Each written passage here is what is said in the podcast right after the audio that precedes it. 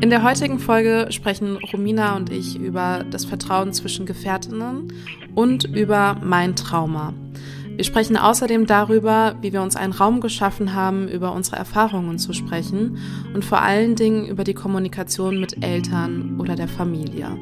Und dann gehen wir noch darauf ein, was unsere ersten Berührungspunkte mit psychologischer Betreuung waren. Triggerwarnung. In dem Moment, als mir bewusst geworden ist, hier kommst du lebend nicht mehr raus, haben sich Kräfte in mir gebündelt, die mich dazu gebracht haben, aus einem fahrenden Auto zu springen.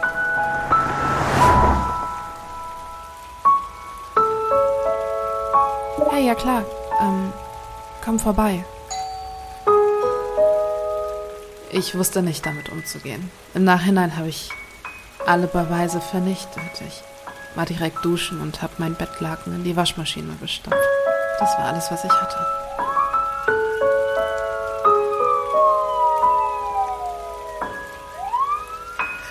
Nein! Nein, hör auf! Stopp! Nein! Gefährtinnen. Der Podcast über sexualisierte Gewalt mit Romina Maria Rollo und mir, Shannon Gede.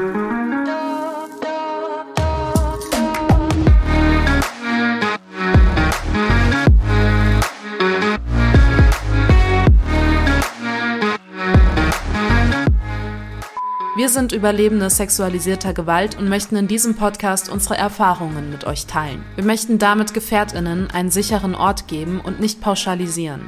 Für die folgende Episode Gefährtinnen sprechen wir eine allgemeine Triggerwarnung aus. Also ich glaube, in dieser Folge möchte ich erstmal allen ZuhörerInnen sagen, dass es mir gut geht.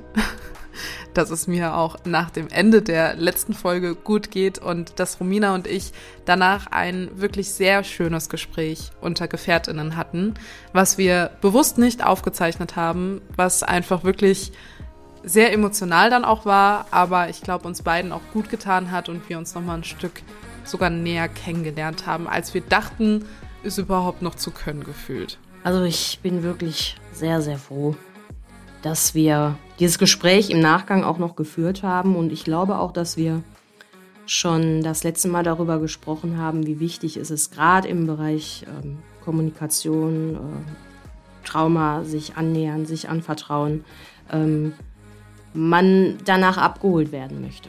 Wenn man sich schon, sage ich mal, mental nackig macht, dann braucht man auch noch mal einen Moment, damit man alles sacken lässt. Und mir tat das unfassbar gut und äh, es war ja auch dann doch noch eine sehr heitere Stimmung, in dem wir die Kurve gekriegt haben. Ja, und ich meine, also es, es, ich habe es ja auch schon am Ende der letzten Folge gesagt. Es hat einfach auch gut getan, diese Frage auch gestellt zu bekommen, mich damit ein bisschen zu beschäftigen. Wir nehmen jetzt auch ganz bewusst die Folge nicht mit einem Wochenabstand nochmal, wie wir es sonst machen. Eigentlich machen wir jeden, fast jeden Dienstag ähm, oder Mittwoch oder wir haben da so ein bisschen unsere Routinen gefunden. Ähm, nehmen wir halt unsere Folgen auf und ich habe jetzt auch zu Romina gesagt, lass uns das doch nur so zwei, drei Tage nachdem es quasi aufgezeichnet war, aufnehmen, weil dann vielleicht meine Gedanken noch ein bisschen frischer sind, ich auch noch ein bisschen besser nachvollziehen kann, wie es mir denn ging. Und ähm, ich habe jetzt bewusst nicht in unsere Folge reingehört, die wir da aufgezeichnet haben und an welcher Stelle genau es mich denn so gekickt hat, weil ich gerne von der Perspektive sprechen wollen würde, was halt in mir passiert ist und wo ich abgedriftet bin in den Gedanken. Und für mich ist das Thema, es überhaupt Leuten zu sagen, was mir passiert ist, die mir sehr, sehr nahe stehen, ultimativ schwierig. Also ich habe es nicht so leicht auch übers Herz gebracht, zum Beispiel es meinem besten Freund damals zu sagen. Also ähm, der hatte zwar damals schon so ein bisschen gemerkt, dass irgendwas nicht stimmt. Also ich habe zum allerersten Mal, und das wär, also war mir gar nicht so bewusst, dass das dann so auffällt, in unserem WhatsApp-Verlauf ähm, eine Nachricht gelöscht eine Nachricht gelöscht, in der eigentlich ursprünglich stand, was mache ich denn eigentlich, wie, was für Schritte gehe ich eigentlich, wenn mir was passiert sein sollte, so. Und dann dachte ich so, ach fuck, das kann ich nicht fragen. Und dann habe ich es gelöscht. Und er hat es nicht gesehen. Er hat nur gesehen, dass da eine Nachricht gelöscht wurde. Und ähm, dann hat er schon gefragt, was ist denn los? Und hä, alles gut? Und dann war ich so schweigsam irgendwie die letzten Tage danach. Und irgendwann stand er halt vor meiner Tür und ist nicht gegangen. bis ich was gesagt habe, weil er wusste, da ist irgendwas passiert. Und hätte er nicht so darauf beharrt, hätte er es, glaube ich, auch nicht zu diesem Zeitpunkt erfahren. Mm, weil da, wo die Menschen es in meinem Umfeld vielleicht nicht mitbekommen haben, da möchte ich meinen Eltern gar nicht sagen, dass sie unaufmerksam waren oder sonstiges. Ich habe das schon sehr, sehr gut gemacht, indem ich gesagt habe, du, ich habe Stress auf der Arbeit. Ähm, ich habe ja auch bei denen diesen sicheren Ort einfach gesucht. Ich wollte vor denen das gar nicht ansprechen. Ich wollte so mein geschütztes Kinderzimmer bei denen auch irgendwie haben, so ein bisschen, weißt du, so dieser sorgenfreie Ort. So da, wo nicht jeder dich drauf anspricht, ähm, wo es nicht die ganze Zeit irgendwie Konfrontationen gibt, wo du dich erklären musst, wo, wo du, wo du die nächsten Schritte, wo irgendwie was kräftezehrend sein äh, könnte. Da wollte ich einfach wirklich auftanken, so. Und deshalb will ich da niemandem was unterstellen, weil ich glaube, es hat mir auch so gut getan, da aufzutanken, dass ich mir selbst es nicht angemerkt habe, dass irgendwas passiert ist, weil ich da einfach ich und nicht die Betroffene sexualisierter Gewalt sein konnte. So, und das war zu dem Zeitpunkt von meiner Verarbeitung ultimativ wichtig für mich, diesen Ausgleich zu haben, um mich selbst einfach auch nicht zu verlieren. Und ich glaube, dessen sind meine Eltern sich bis heute noch gar nicht so bewusst, was die da alles gerockt haben, weil sie geholfen haben, dass ich das überlebe mit mir. Also, dass ich mir selbst, meiner Persönlichkeit, meinem Charakter, meinen Macken und was weiß ich, dass ich die nicht verliere und dass ich auch mein Lachen nicht verliere. Ähm, und das hat mir so gut getan. Gleichzeitig hat es mir so wehgetan mit den engsten Menschen in meinem Leben. Ich habe ein sehr, sehr gutes Verhältnis zu meinen Eltern, das muss man wirklich sagen. Äh, nicht darüber reden zu können ist ein falsches Wort. Ich hätte jederzeit mit ihnen darüber reden können. Aber von mir aus nicht darüber reden zu können, weil ich A wusste, was es mit ihnen tut, wenn sie erfahren, was mir passiert ist, weil sie lieben mich als, also ich bin ihr Heiligtum. Und B, weiß ich nicht, wollte ich auch dem Täter nicht diesen Raum geben, auch meinen Eltern wehtun zu können. So, also ich wollte mich einfach schützend vor den stellen. Genauso wie das Eltern vor ihren Kindern machen, hatte ich auf einmal diesen Instinkt in mir zum ersten Mal, ah, das allererste Mal in meinem Leben, mich schützend vor meine Eltern stellen zu müssen, weil ich dachte und auch bis heute diese Entscheidung nicht bereue, weil ich wusste, okay, das, das greift keiner an. Wenn ich jemanden davor bewahren kann, ob es psychisch oder physisch oder keine Ahnung was ist, dann mache ich das. Ähm, und ich habe zum Glück, und da bin ich meinen Freunden bis heute so unglaublich dankbar, ein soziales Umfeld, was mich da in der Masse, ich glaube, eine Person hätte es nicht geschafft, aber in der Masse der Freunde, denen ich mich anvertrauen konnte, äh, mich da so gut aufgefangen haben. Und ich hatte mich auch zum Beispiel eine Zeit lang dann meiner ehemaligen Chefin ange, also anvertraut, weil ich damals ähm, Community Management äh, bei einem Radiosender gemacht hatte und da natürlich auch Nachrichten kommen, die auch traumatisierend sein können. Da, da bitten Leute um Presseaufmerksamkeit auf ähm, ungerechte Gerichtsverfahren oder sonstiges und suchen Hilfe bei uns. Und diese Nachrichten hätte ich eigentlich in meinem Alltag beantworten müssen und hat mich damals meiner Chefin anvertraut und sie war so, kein Problem, schick sie mir einfach im Stillen zu, wenn so eine E-Mail kommt, solange du möchtest und ähm, das muss keiner im Team erfahren, dass du die nicht beantwortest, das ist kein Problem. Und deshalb war mein Umfeld unabhängig von dem, was sonst alles passiert ist, so auf so so ein Wattebausch für mich, dass ich so dachte, okay, ich tank bei meinen Eltern auf und im Wattebausch kann ich kurz ausrasten und die fangen mich alle aber auf. Und das war so mein Go-to, wie ich damit umgegangen bin. Und das ist kein Geheimrezept oder irgendein Leitfaden, den ich jemandem mitgeben möchte. Das war für mich persönlich aus dem Instinkt heraus der beste Weg. So. Aber nichtsdestotrotz ist halt diese Liebe, die ich vor allen Dingen auch zu meiner Mama und zu meinem Papa äh, verspüre, so intensiv, dass es in der Zeit echt wehgetan hat, sie zu lieben. Weil ich so dachte, so, boah, puh. Es gab auch so eine Situation, da bin ich aus Marburg fast ausgezogen. Also ich bin, ich bin in der Phase dann, war schon klar, okay, ich habe einen Bachelor und ich, ich werde gehen. Und ich war so ausgelaugt, weil in meiner Wohnung waren so langsam diese persönlichen Gegenstände weg. Die Fotos von Freundinnen waren abgehangen alle hatten so irgendwie Aufbruchsstimmung, was eh immer uncool ist, finde ich. Ähm, und meine Wohnung war dann nicht mehr meine Wohnung, sondern halt mein Tatort. Und dann saß ich bei meinen Eltern am Esstisch und ich habe Rotz und Wasser geheult. Ich habe Rotz und Wasser geheult. Und die waren auch total überfordert. Die haben Gründe gesucht, was das denn sein könnte. Ja, du, du hast gerade noch keine Perspektive nach dem Bachelor. Was willst du denn machen? Bewegt dich das so krass? Und dann dachte ich so, ja, komm, Shen, nick jetzt einfach, weil das ist ein plausibler Grund. Und äh, dann hat mein Papa auch so gesagt, so, ja, aber man muss ja Pläne haben und dies und jenes, wollte mich halt auch vorantreiben und motivieren. Und ich habe dem einfach nur zugehört, aber ich habe keinen Mucks mehr rausbekommen weil ich dachte, boah, ich würde es euch so gerne sagen, aber ich, ich weiß, dass ich für die Schritte, die ihr gehen möchtet, die eigentlich Sinn machen würden, A, keine Beweise habe und B, keine Kraft habe. So. Was durch Punkt A natürlich bestärkt wurde. Und deshalb habe ich dann nur geheult und geheult und geheult, bis die dann irgendwann mal aufgehört haben, meint so, ah, du, du wirst einen Job bekommen. Das wird alles. Und ich war so, okay, danke, das ist auch eine Sorge, die ich gerade habe, ne? aber schön, dass ihr mich auffangt. Und das hat so gut getan ich erinnere mich an diese Situation zurück. Ich weiß genau, wie ich mich gefühlt habe und es hat aber so gut getan, danach einfach so dumme Witze zu reißen. Papa hat dann auf die Frühstückseier, die hart gekocht waren, Smileys gemalt. und irgendwie so ein, äh, so ein, weißt du, wie so ein Puppenkino dann gemacht und so. Also wirklich ultra süß. Und das hat so gut getan. Aber deshalb, das letzte Mal, als du gefragt hattest, wie es denn so ist, auch mit meinen Eltern darüber zu sprechen und so, pff, war halt ein längerer Prozess. Ähm, also ja, für mich war das ein Fettnäpfchen. Erstmal.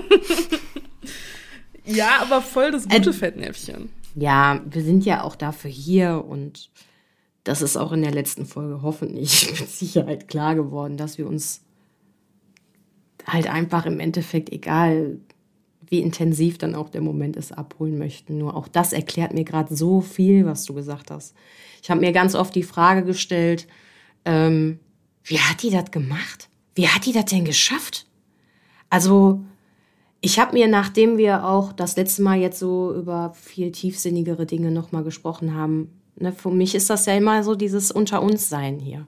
Ähm, ich habe mich dann damit verglichen, auch in meiner Situation damals gewesen zu sein und habe mir gedacht, ich verstehe äh, durch, durch diesen ganzen Details, die ich jetzt natürlich auch durch äh, die Information habe, einfach nicht, wie sie die Kraft bekommen hat. Aber dadurch, dass du das kompensierst hast, dass du Menschen um dich herum hattest, die dich aufgefangen haben und dir deinen eigenen sicheren, deine eigene sichere Blase irgendwo auch aufgebaut hast, ohne dass halt da jetzt die kleine Nadelfamilie bing, reinkommt, was ja im Endeffekt ja gar nicht äh, so gewesen wäre wahrscheinlich, aber einfach dein, äh, dein Wunsch war, das ist schon eine Leistung. Also das ist Überlebenssinn ohne Ende. Ja, weil ich glaube, hätte ich nicht diesen Überlebensdrang gehabt, ähm, hätte ich das auch nicht so geschafft, ehrlich. Und ich musste aber auch sehr schnell lernen und so reflektiert war ich davor nicht. Ich glaube, das ist etwas, was ich daraus nicht im positiven Sinne jetzt mitgenommen habe, aber sehr schnell dadurch lernen musste. Ich hätte es gern anders gelernt. Ähm, sehr reflektiert zu sein. Weil ich saß auch teilweise in Gesprächen mit Leuten, die sich in diesem Themenfeld eben auskennen, auch so mit Recht und, und ne, Strafrecht und bla bla bla. Und die haben mir auch gesagt, Shannon, ganz ehrlich, mit der Beweislage, die du hast, wir sind keine Profis, ne? wir sind auch alle am Anfang von unserem, von unserem Beruf so. Aber das kann hart werden. Und wir sind an deiner Seite, wenn du das durchziehen willst. Und aber sei dir dessen bewusst, dass mit der Beweislage, die du leider hast, so, ist es wirklich, wirklich schwierig. Und dann habe ich halt für mich, dann habe ich mich für meine Psyche entschieden und nicht für die Gerechtigkeit, die ich vielleicht durch, durch die Justiz hätte bekommen können, was schon sehr unrealistisch in meinem, in meiner Situation ist. Und dann hatte ich natürlich immer wieder durch diese, diese Safe-Bubble, nenne ich sie jetzt einfach mal, die ich mir geschaffen hatte, hatte ich immer mal wieder so ein bisschen mehr Kraft und dachte so, ach komm, wir versuchen es mal ähm, und sammeln jetzt zum Beispiel mal alle Beweise, die ich haben könnte. So. Und dann habe ich Screenshots rausgesucht und äh, Freundinnen befragt und ob die aussagen würden oder nicht und habe auch bei meiner äh, bei meinen bei der gynäkologischen Ambulanz im Krankenhaus angerufen und hat er gesagt, ähm, das war dann ein Jahr her genau, hatte gesagt, sie müssten sich eigentlich an mich erinnern, weil naja so und so war das und ähm, ich war da mit einer Freundin und äh, sie waren sehr überfordert und die direkt meinte, ja, wir erinnern uns an sie. Und ich so, das ist ja schon mal ganz gut. ähm, dürfte ich denn mein Protokoll bekommen äh, von der Untersuchung, weil ich weiß auch, dass die Ärztin das Gespräch vorher protokolliert hatte, wo sie mich auch gefragt hat, ob ich eine Anzeige denn, also ob ich die Polizei einschalten möchte oder nicht. Und da hatte ich das verneint, weil ich zu dem Zeitpunkt einfach nur wissen wollte, ob ich mich irgendwie mit irgendeiner Geschlechtskrankheit angesteckt habe oder nicht. Und einfach nicht die Kraft dazu hatte, aber auch nicht aufgeklärt genug war da hätten mich die Ärzte einfach viel mehr aufklären müssen, auch was denn jetzt meine Schritte sind und was jetzt genau auf mich zukommt und ob das jetzt direkt auch das bedeutet, dass da jetzt zwei Beamte reinmarschieren oder nicht oder wie, wie mit mir weiter vorgegangen wird, so, ne? Und ähm, dieses Protokoll liegt bis heute in meiner Schublade im Schreibtisch, weil ich, ich habe es einmal gelesen und ich traue meinen Augen nicht, weil da steht, dass ich, also ich hatte den sexuellen Missbrauch nie verneint. Ich hatte nur die Anzeige verneint, weil mir das so präsentiert worden ist von dieser Schwester da. Und in diesem Protokoll steht aber, dass ich den Missbrauch verneint hätte und einfach so gucken wollte, ob ich Geschlechtskrankheiten habe. Und das steht da schwarz auf weiß. So, das ist der einzige Beweis, den ich habe, der irgendwie hätte protokolliert werden, also ne, der auch vielleicht irgendwas genützt hätte vor Gericht, keine Ahnung.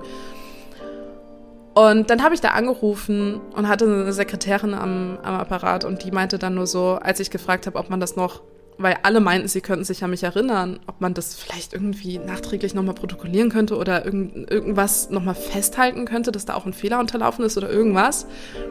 Dann wurde mir von dieser Sekretärin erstmal eine Urkundenfälschung ähm, vorgeworfen, ähm, weil sie meinte, ja, also das klingt ja hier alles so, als würden sie sich das da so zurechtschreiben wollen.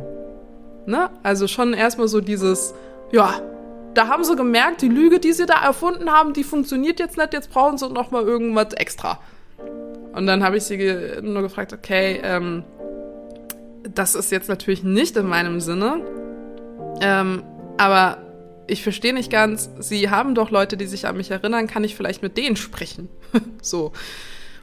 Und ähm, dann hat sie nur auf dieses Schreiben geguckt und meinte, ach, also Frau Gede, jetzt habe ich die Lösung für all ihre Probleme gefunden. Und ich dachte so, ach, vielleicht war es das falsches Protokoll oder so. Ich dachte so, geil. Das war ja unser griechischer Arzt. Der kann ja gar nicht so gut Deutsch. Der kann sich ja auch mal vertun. Ne? Also da müssen sie aber auch mal ein bisschen Verständnis für haben, dass der das vielleicht nicht ganz verstanden hat. Dass du dir das gewünscht hast, anzufordern oder grundsätzlich die ganze Prozedur? Ja, dass er das vielleicht missverstanden haben können, mein Nein an irgendeiner Stelle. Also, dass, dass der das einfach nicht gecheckt hat oder dass er es nicht verstanden hat oder. Da, dafür muss ich aber Verständnis haben. So. Und das hat mich so hart wieder zurückgeworfen, nachdem ich wie so ein kleines Erdmännchen aus meiner kleinen Safe Space Bubble rausgekommen bin und dachte, komm, ich probier's jetzt mal, dass ich da so zurückgewiesen wurde und sorry, ne, aber also auch ein Grieche, es darf keinen Arzt geben, der in einem Protokoll irgendwas falsch protokolliert, vor allen Dingen, wenn es um sexuellen Missbrauch geht, nur weil er der Sprache nicht fähig ist oder so. Also dafür habe ich null Verständnis. Und wenn, dann soll noch mal eine Ärztin drüber gucken oder eine Krankenschwester oder irgendjemand gegenchecken, äh, die beim Gespräch dabei war, weil bei mir waren drei oder zwei äh, Arzthelferinnen dabei, eine Ärztin und ein Arzt. So. Naja, wie gesagt, in solche Sachen kann ich mich sehr gut reinsteigern, weil das war der einzige Beweis, den ich habe. Ähm, ja, und, und mit den Informationen bin ich dann einfach ins zweite und dritte Jahr gegangen, wo ich so dachte, okay, damit, damit kann ich einfach nichts anfangen. Naja, und irgendwann mal dachte ich mir aber so, pff, ich merke immer wieder, dass ich mit der Sache nicht so abschließen kann, wie ich es wollen würde, weil meine Eltern es nicht wissen. So. Und dann habe ich ganz viele ehrliche Gespräche auch damals noch mit meinem Ex geführt, mit meinem besten Freund, ähm, der dann auch gesagt hat, Chen, du musst da nicht alleine durch. Ich kann da mitkommen. Also ich kann da, am, am, deine Eltern kennen mich. Wir können da vorbeikommen, wir können sagen, ey Leute, heute Abend müssen wir mal reden, ne? Buddelt euch mal ein bisschen Zeit ein. Wir kommen vorbei. Und dann war ich so, pff, ja gut, gucken wir mal aufs Datum, ne? Wir haben bald Weihnachten. Wollen wir das wirklich zu Weihnachten machen? Sind wir uns da sicher?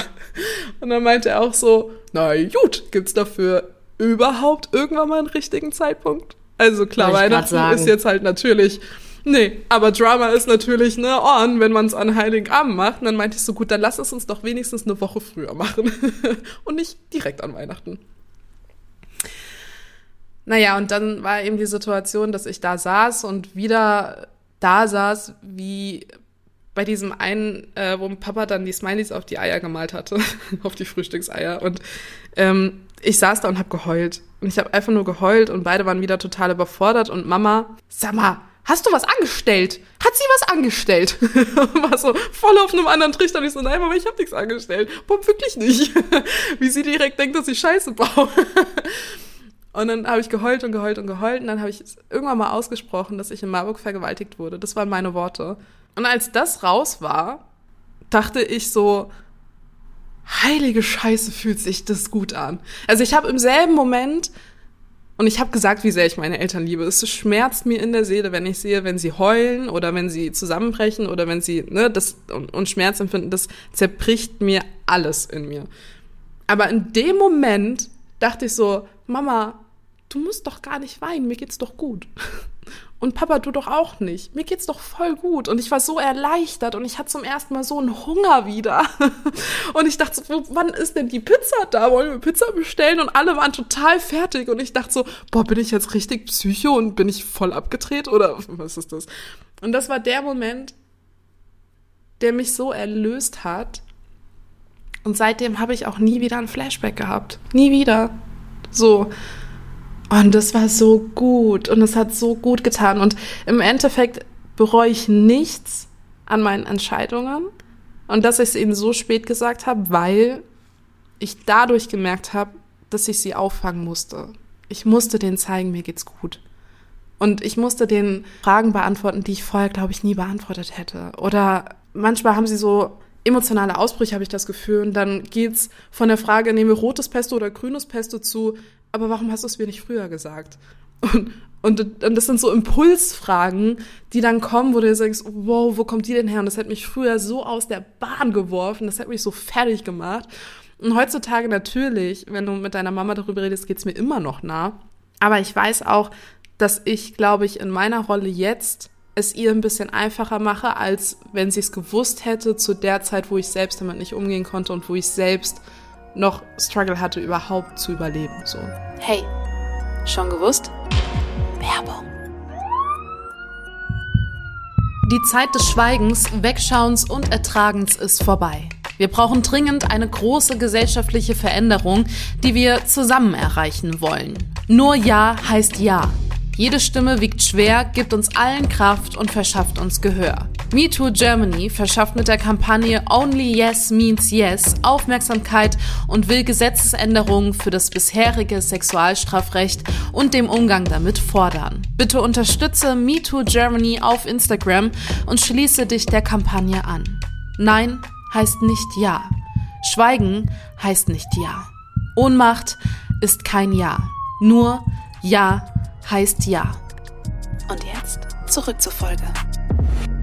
Das, was du jetzt gerade gesagt hast, dass du dir sicher bist, dass das andersrum nicht so einfach gewesen wäre, kann ich dir nur dadurch bestätigen, dass es bei mir andersrum war. Also ich musste jetzt keinen verheimlichen, hatte ich ja schon in der letzten Folge gesagt. Und ähm, dass das jetzt oder in den letzten anderthalb Jahren erst so anfängt zu hapern, liegt auch an diesem Punkt, dass den, äh, den Zeitpunkt dieser wirklichen Erlösung hatte ich damit, dass das Gerichtsverfahren geendet war und ich mich ja gegen Revision entschieden habe. Unabhängig von der einstweiligen Verfügung, die zwar noch mal ein bisschen Wind und Energie reingebracht hat in das Ganze, aber ich hatte einfach keine Kraft mehr. Und so ab diesem Zeitpunkt war es dann so, dass man aufgeatmet hat, was du gerade geschildert hast, dieses so, jetzt ist echt, jetzt kann ich wieder so sein, wie ich irgendwie schon immer war und gerne wieder sein möchte.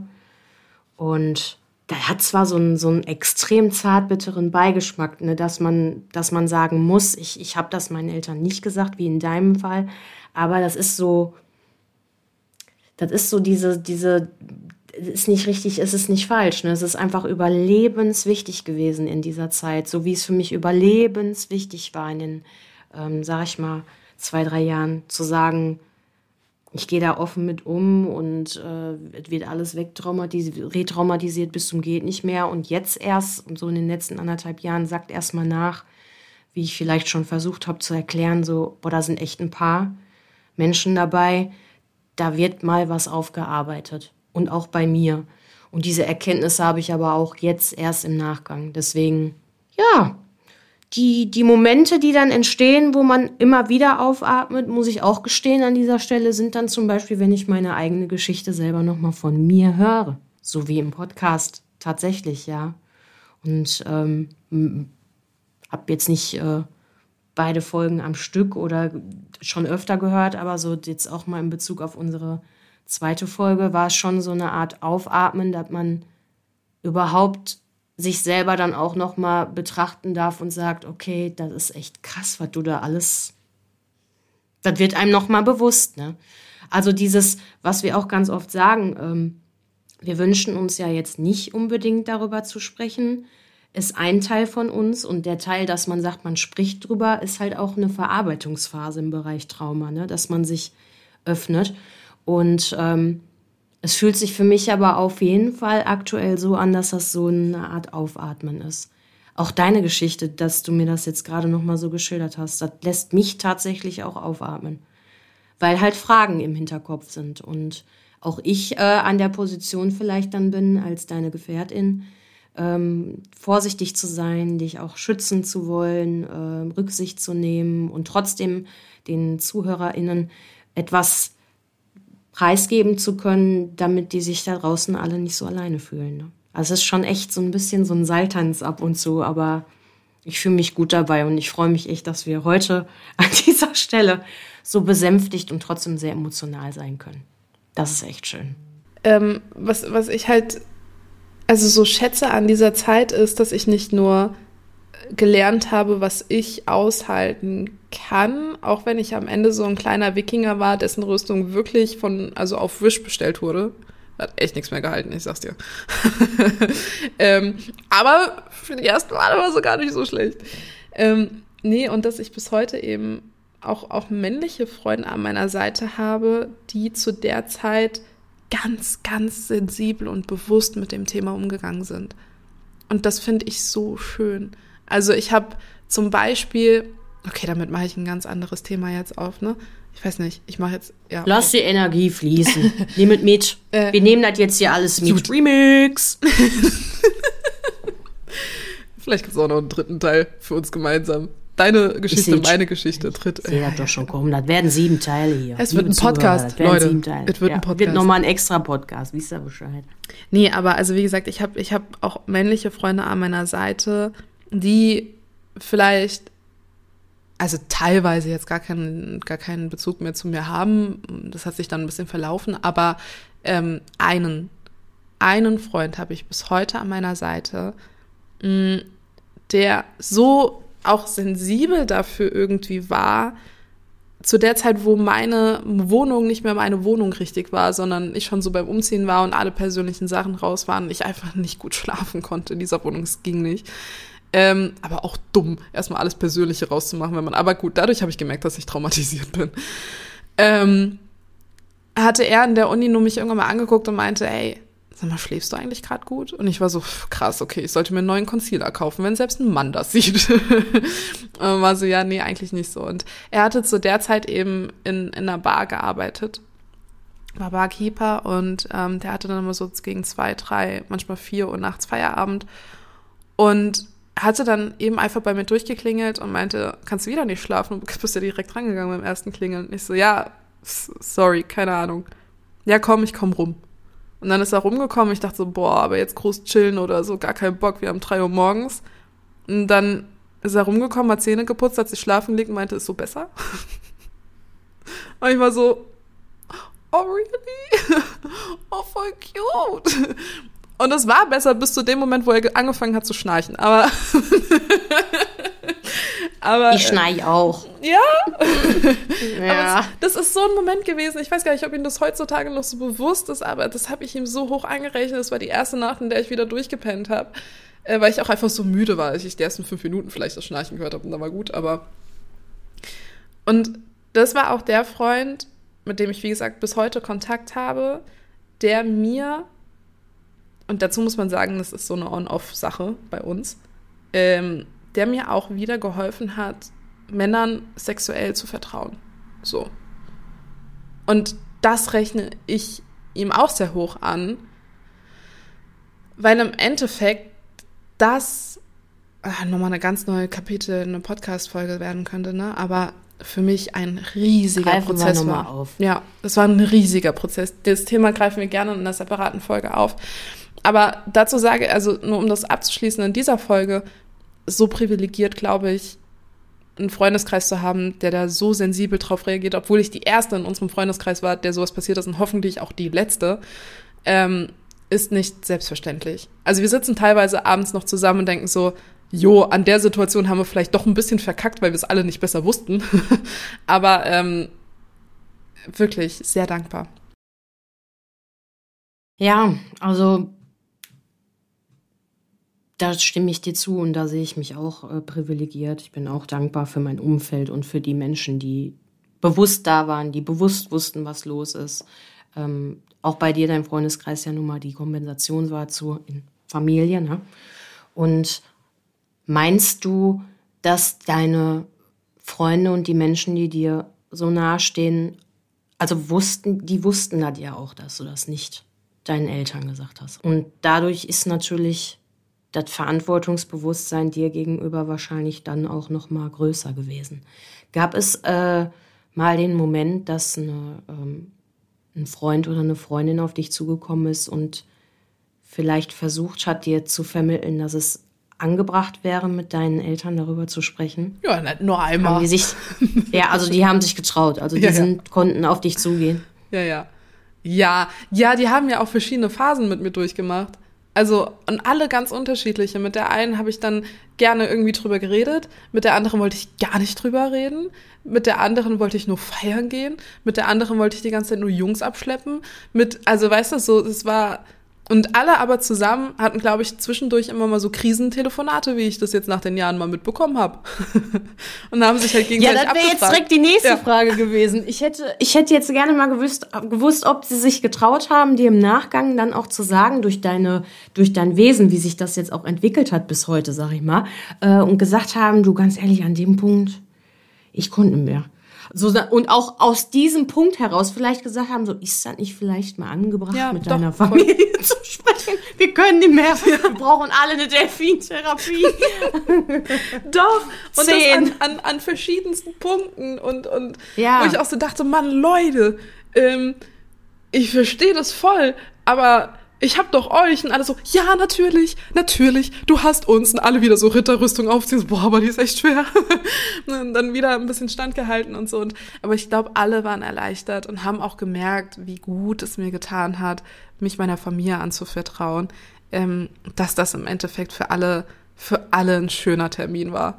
Also wirklich, alle haben so aufgeatmet und ne, das ist so paradox. Auf der einen Seite leiden die, die du am liebsten hast und auf der anderen Seite feiern die, die du am liebsten hast, weil eine Sache passiert ist so. ähm, Ja, so eine Offenbarung ist schon der Schritt, der eine Schritt. Der so wichtig war. Ja, und den gibt's ja unabhängig davon. Also dieser eine Schritt ist immer da. Ob du es halt erst verheimlichst oder ob es vielleicht offensichtlich ist. Du redest trotzdem mit deinen Eltern das erste Mal darüber. Ne?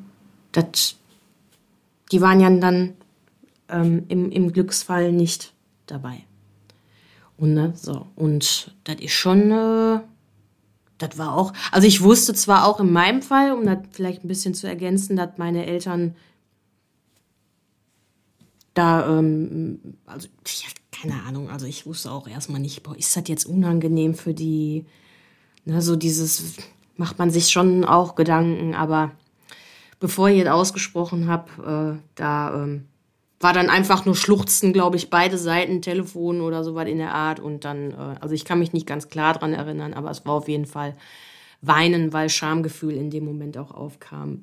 Trotzdem bei mir. Und ja, irgendwie wusste man nicht, wie man, weil man zum ersten Mal, Gott sei Dank, und auch leider traurig gleichzeitig in so einer Situation war, wie man damit umgeht. Ne? Also da stecken wir echt alle nun mal an der Stelle zum ersten Mal drin. Und Schamgefühl, das ist so ein wichtiger Stichpunkt, weil ich hatte auch so ein richtiges Schamgefühl meinen Eltern gegenüber. A, überhaupt über Sexualität irgendwie ein bisschen zu sprechen. Das ist kein Tabuthema bei uns, ne? aber es ist jetzt auch nicht das Thema, was wir beim Frühstück besprechen. So. Ähm, B, war es für mich auch dieses, boah, ich weiß, ich weiß, sie haben mich so viel besser erzogen. Das war noch in der Phase, wo ich selbst mir manchmal teilweise noch Vorwürfe gemacht habe, was absolut schlecht ist. Niemand trägt die Schuld für einen sexuellen Missbrauch. Niemand. Das musste ich aber erst lernen. Aber es ist so. Und das war noch in der Phase, wo ich gesagt habe, boah, fuck. Weil ich hatte schon in einer Folge gesagt gehabt, dass ich mit meinem Täter ähm, schon auf der einen oder anderen, eigentlich ein, auf einer Feier, ähm, am Rumknutschen war. So. Und ich habe mir die ganze Zeit Vorwürfe gemacht, fuck, hat das falsche Signale geäußert? Oh Mist, war das jetzt irgendwie zu viel? Ähm, dann hatten wir in einem, in einem Chat irgendwie schon mal darüber geredet gehabt, was denn so die Vorlieben von dem einen oder anderen sind. Ich war auch die ganze Zeit so, habe ich da was irgendwie. Ich hatte ihm gesagt, ich stehe auf dominante Männer.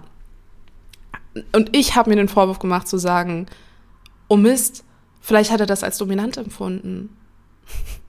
Was im Endeffekt ein Nein ist ein Nein und da spielt Dominanz keine Rolle und das ist nicht, also sobald irgendwas nicht einvernehmlich auch in der Dominanz ist, ist es ein Missbrauch.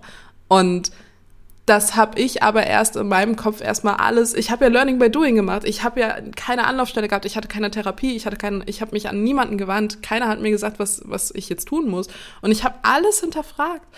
Und da dachte ich auch so meinen Eltern gegenüber boah, scheiße, wie habe ich mich vielleicht präsentiert? Die haben mich ganz anders erzogen.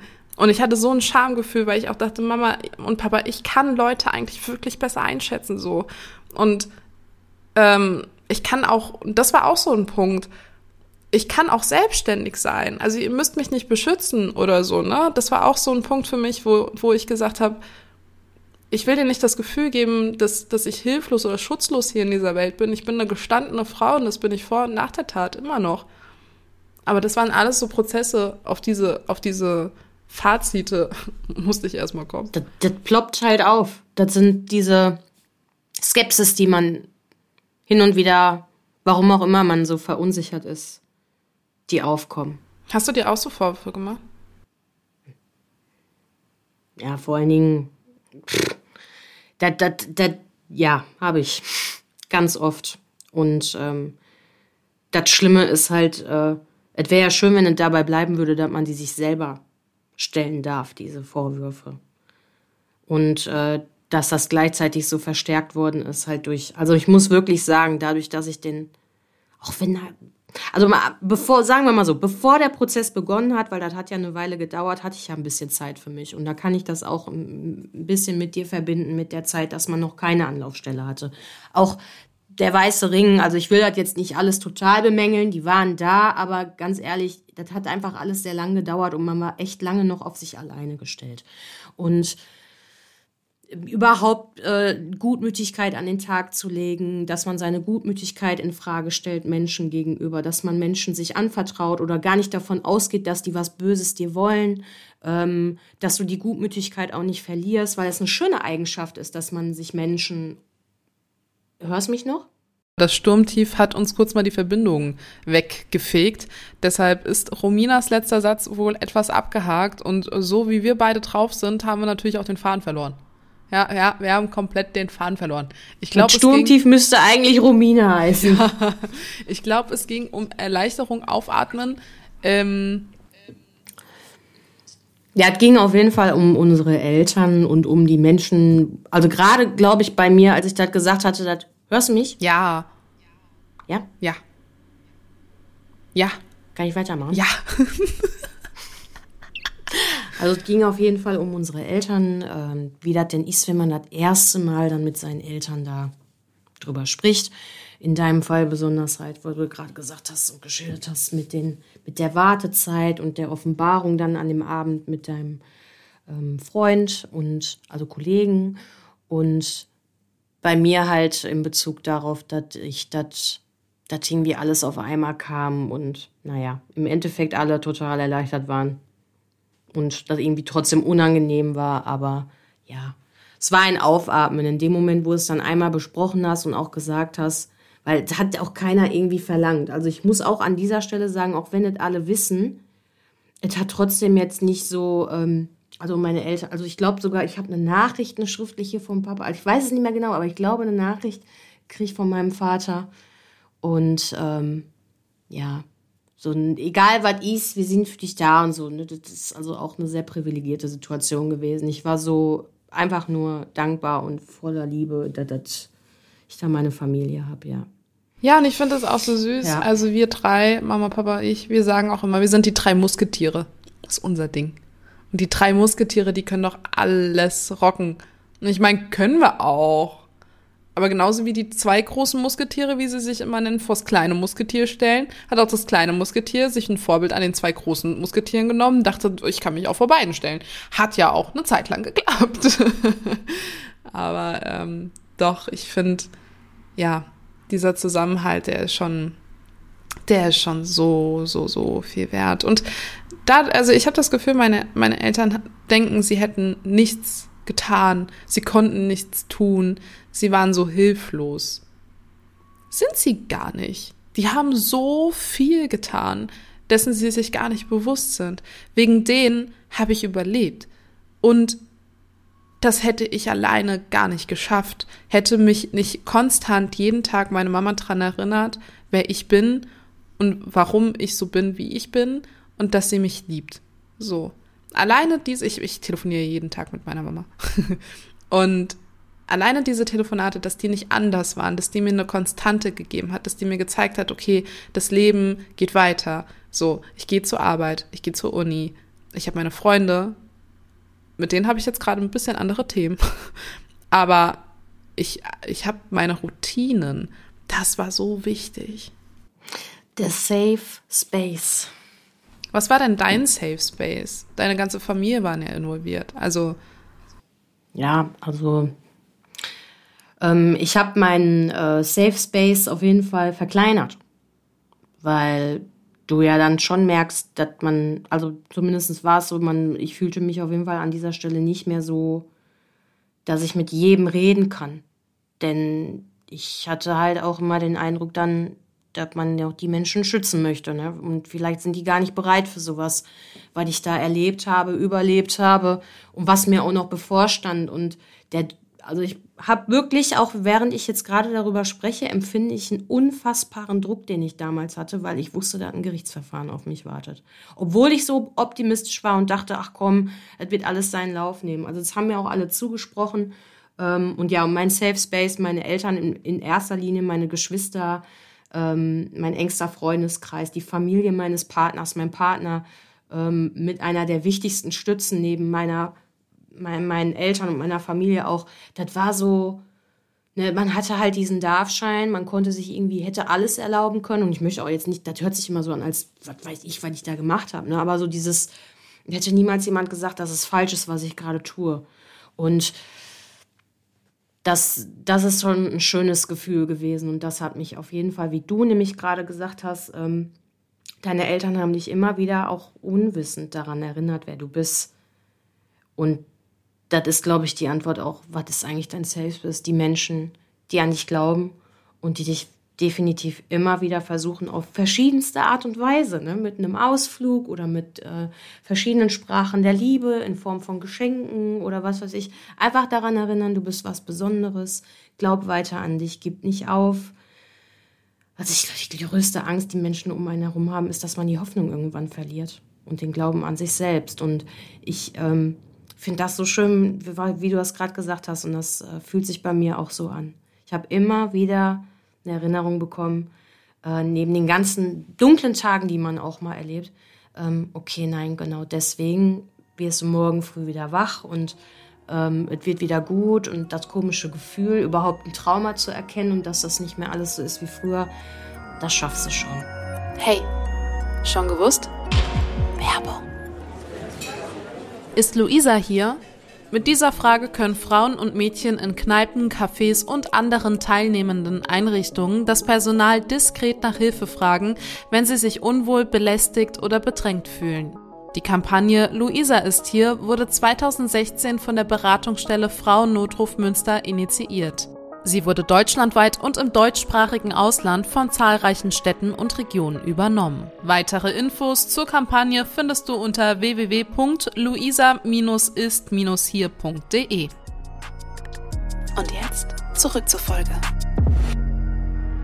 Also was mich auch noch interessiert ist, ähm, haben deine ähm, dein Safe Space, deine Menschen und äh, die, die, die mit dir öfter zu tun hatten, das irgendwann ähm, gemerkt, dass irgendwas mit denen nicht stimmt? Also gab es so Situationen in Bezug aufs Trauma auch nochmal, dass, dass dir jemand mal so gesagt hat oder versucht zu vermitteln hat?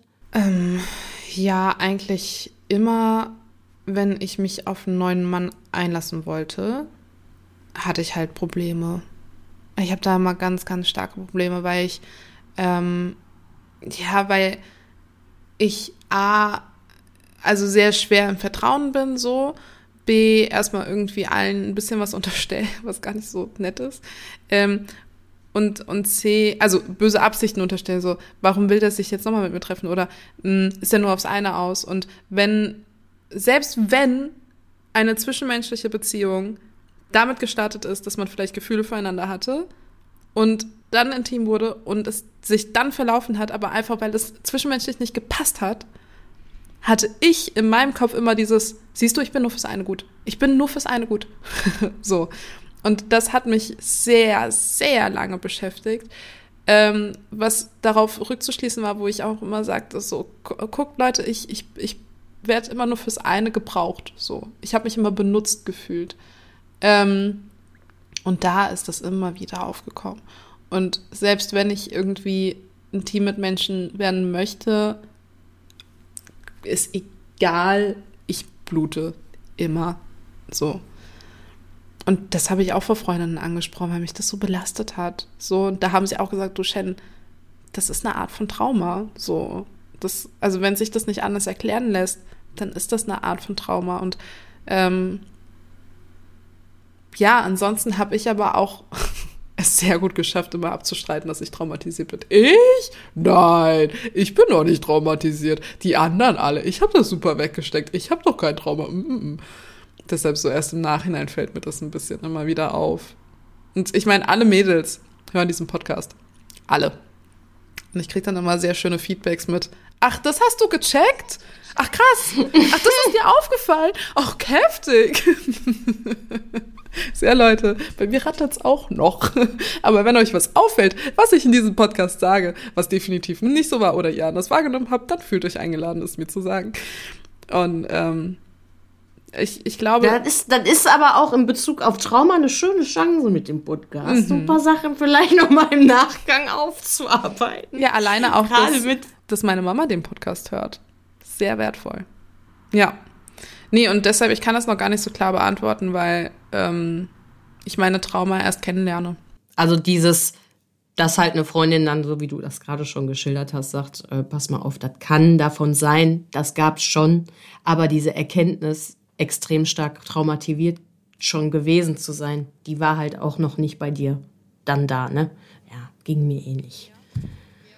Da musste mir auch, also du hast ja auch gerade gesagt, dass es halt jetzt keine Anlaufstelle gab, beziehungsweise du dich halt do-it-yourself informiert hast und äh, wie das dann halt so ist im, beim Überlebenssinn, da man irgendwie nach jedem Strohhalm auch greift, weil man herausfinden möchte, was das für Dinge sind, die in einem vorgehen. Ähm, Wobei, ich habe da gar nichts gelesen zu, ne?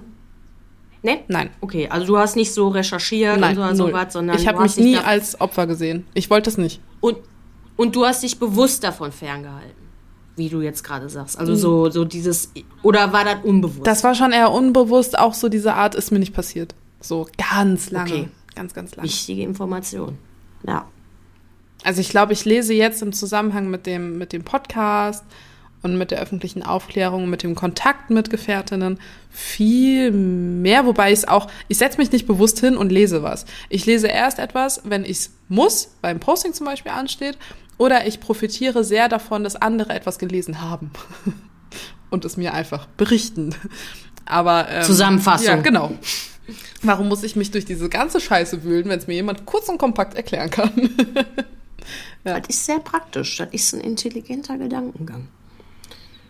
Sollte man sich vielleicht. Ja, du bist eine Leseratte in dem Zusammenhang. Ne? Du hast vieles gelesen. Ja, ich habe alles. Also ich habe versucht, alles, alles. Also ich habe, ähm, also das, äh, das Skurrile daran ist ja, dass wenn man sich vorher schon extrem für Psychologie interessiert und sich mit solchen Sachen beschäftigt, Theorie und Praxis ein total absoluter Unterschied ist. Deswegen ziehe ich auch den Hut vor jedem Therapeuten, der vielleicht gibt's ja auch Therapeuten, die nicht so viel in Anführungsstrichen Scheiße fressen mussten in ihrem Leben und trotzdem in der Lage sind, durch ihre Fähigkeit der Empathie, sich in diese Situation des anderen zu versetzen. Ähm, Zumindest schaffen das manche, nicht alle. Ähm, muss man an der Stelle vielleicht auch nochmal sagen. Und ja, ich habe einfach mir helfen wollen. Das, für mich war das einfach deprimierend, ähm, dass da kein Therapeut war, der gesagt hat, so, hier, was, was passiert, Tür auf, Zimmer, zwei Wochen oder Intensivbehandlung oder so. Ich hatte äh, mir zwar vorgestellt, wie das alles funktionieren kann, aber es hat ja leider nicht funktioniert. Und das finde ich so traurig. Und da musst du irgendwie klarkommen. Ähm, und diese Verantwortung einfach zu haben, du hast eine Partnerschaft, du möchtest die gerne behalten. Ähm, das stand zwar nicht außer Frage zu Anfang, aber es waren so viele Dinge, die ich behalten wollte, weil ich Angst hatte, die Dinge zu verlieren. Und ich wusste ja auch nicht, wie schlimm wird das denn jetzt zu Gericht?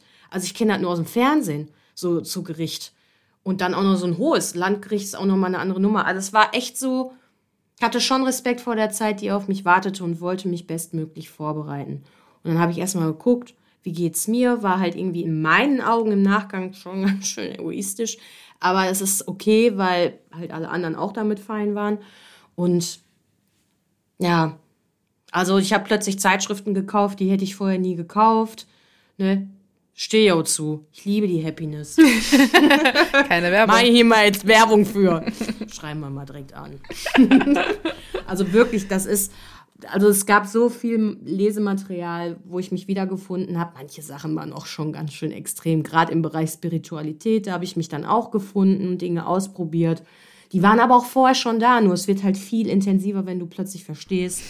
Ja gut, aber in der Oder versuchst dich zu verstehen, sagen wir mal so. in der Hinsicht habe ich dann doch ein bisschen was gelesen, weil so diese spirituelle und und ne dein Mindset stärken und so bisschen ähm, habe ich lieber gelesen als was sind meine Rechte, was ist die Psyche, was ist ein Traumata, das habe ich nicht so gelesen. Eher so dieses, ne, auf, auf Umwegen. Ja, so leichte Kost. Genau, genau, genau. Das hat ganz gut getan. Ja. Ähm, und muss auch nochmal hinzufügen, dass das mit den Traumata und mit äh, Psychologie schon auch echt ganz schön kompliziert ist. Also es ist interessant ähm, und ich glaube, dass so, so Zeitschriften beziehungsweise auch den Weg, den du dann da gewählt hast für dich im Bereich Spiritualität, es kann halt alles salonfähig präsentiert werden. Ne? Ich bin ein Freund der einfachen Sprache und ähm, das hört man auch. Romina. Ja, das ist, das ist. da war wieder der Klopfer. Ne, aber so, ja, das, es tat mir auf jeden Fall gut. Es war alles, was da auf mich getroffen hat, äh, ganz gut. Und ich finde auch schön, dass du da auch sagst, dass mal auch so der Weg in Richtung solche spirituellen Dinge dann auch da waren. Doch, ja. voll. Was Man mich, reflektiert ja einiges. was mich nachhaltig irgendwie aber auch abgeschreckt hat vor einem ähm, Gerichtsprozess, war dann irgendwie, ich war ja als ähm, äh, Journalistin viel unterwegs, auch in Gerichtssälen und habe da eben vom Gericht aus quasi, also vom Prozessen halt berichtet fürs Radio. Ähm, oder wird, was weiß ich, ne? Also solche Sachen. Und da gab es natürlich auch ähm, Prozesse wegen sexuellem Missbrauch, Sexualstraftaten und so weiter und so fort. Und das war halt nie zugunsten derjenigen, die, also ne, der Betroffenen, nie. Und dann dachte ich auch so, yo, pff, better this way. ähm, wobei man natürlich auch im Kopf so ein bisschen, ja, philosophiert, was wäre, wenn, wie oft bin ich das Szenario durchgegangen, einfach nach der Tat nach dem Handy zu greifen und die Polizei anzurufen. Ich habe dieses ganze Szenario in meinem Kopf schon durchgespielt. In meinem Kopf sitzt der schon seit vier Jahren hinter Gittern, wirklich. ähm, aber ich glaube, das und äh, das Vertrauen in Sexualität wiedergewinnen sind zwei verschiedene Themen, die wir gerne nochmal aufgreifen in unserem Podcast. Ähm, wieso, weshalb, warum wir uns für oder gegen Gericht entschieden haben und wieso und weshalb, warum wir wie Vertrauen wieder gewonnen haben. Ähm, und ich glaube, das Trauma auch nicht abgeschlossen ist mit diesen zwei Folgen. Aber ich glaube, jetzt hat man einen schönen Eindruck davon gewonnen, wo wir stehen und wie wir dahin gekommen sind. Genau. Also ich sag auch, ich hatte mir bei der ähm, letzten Folge aufgeschrieben, dass ich das Vasenbeispiel bringen wollte. Manchmal machen wir ja schon mal so eine Notiz. Ne? Und das lag natürlich auch daran, dass es halt ein sehr emotionaler Moment war und wir auch von Heilung gesprochen haben und auch die Bereiche unwahrscheinlich schön sind zu besprechen. Also diese schönen Seiten und schönen Nebenwirkungen, sich plötzlich für sich wieder zu entdecken, weil es ja auch ein Teil ist, den man dann hinter sich lässt und ganz viel mitnimmt, was neu zu einem gehört. Und ich glaube, da können wir auch in der nächsten oder auch in den nächsten Folgen, wann auch immer wir es aufgreifen, nochmal drüber sprechen was für einen schönen, positiven Teil diese Traumathemen an sich haben. Sonst gäbe es hier zu Hause keine Räucherstäbchen und Kristalle bei uns. ja. Ja, doch, doch, schön. Das sind auch, ja. Ah. Ja, danke schön. Danke dir für diesen, für diesen Einblick. Und, und ähm, jetzt auch nochmal on, on mic, on Mikrofon ähm, ich genieße den Austausch sehr mit dir. Auch jetzt, ob es privat ist oder mit Mikro an. Und ich war sehr nervös, einen Podcast aufzunehmen, bei dem ich auch persönlich sprechen muss. Aber ich vergesse tatsächlich die Aufzeichnung, wenn ich mit dir rede. Ich gucke dann immer und dachte, huch, wir nehmen ja auf. das ist schön. Das ist schön, ja. Das ist das Aller, Allerwichtigste, was ich mir gewünscht habe. In Bezug auf deinen Verlauf der Geschichte. Nein, aber auch im Verlauf von unserem Wohlbefinden. Ja, also das Wohlbefinden daraufhin. Also ich hatte, um, um das anders zu sagen, ich hatte einen so großen Respekt vor deiner Geschichte, weil ich selber einfach entsetzt bin über diesen Verlauf, was du halt, das habe ich vorhin, glaube ich, schon gesagt in der Folge auch. Also ich bin einfach so glücklich darüber, dass du das das hört sich komisch an, ja, aber ich könnte das echt immer wieder sagen. Ich einfach nur froh bin, dass du das alles so überlebt hast. Und auch dankbar, dass du mir dann mitteilst, du fühlst dich gut. Und bei mir ist das auch so. Ich vergesse das auch hier ständig, dass das Mikro läuft. Und das habe ich mir auch gewünscht. Ich habe zwar heute Anfangsschwierigkeiten gehabt, so ein bisschen auch reinzukommen, aber ich kann dir gar nicht sagen, warum. Äh, das finde ich ja gerade heraus. Vielleicht kriege ich das ja in meinem, also vielleicht hat das auch was mit der mit dem Trauma zu tun. Ich weiß es ja noch nicht. Ich vielleicht finde ich es heraus. Ich Gut, ich glaube, aber heute fiel es uns vielleicht beiden ein bisschen schwer reinzukommen, weil wir echt das letzte Mal hart abgebrochen haben. ja. Also deshalb. Aber ich finde es gut, dass wir beide vergessen, dass das Mikro an ist, weil so schweifen wir schön ab wie jetzt. Ja. Und, ähm, also wir wollten eine Traumafolge machen und jetzt sind wir äh, bei, bei Kommunikation. Genau. Ja, Kaffee und Kuchen. Ich würde sagen, wir verabschieden uns von den HörerInnen und machen da einfach nochmal privat ein bisschen weiter. Tschüss. Tschüss. Das war, ach nee, sorry, wartet. Das war eine Inkognito-Waffel heute. Wir haben zwar einen wirklich sehr intimen und auch sehr ähm, emotionalen Einblick im Bereich Trauma mit der Shin gewonnen, gewinnen können, da es ja in der letzten Folge hauptsächlich um eine Geschichte ging wie wir denn dann den Remix geschafft haben und warum die Inkognito-Waffel doch noch im Bereich Kommunikation unterwegs war. Das habt ihr ja jetzt gehört.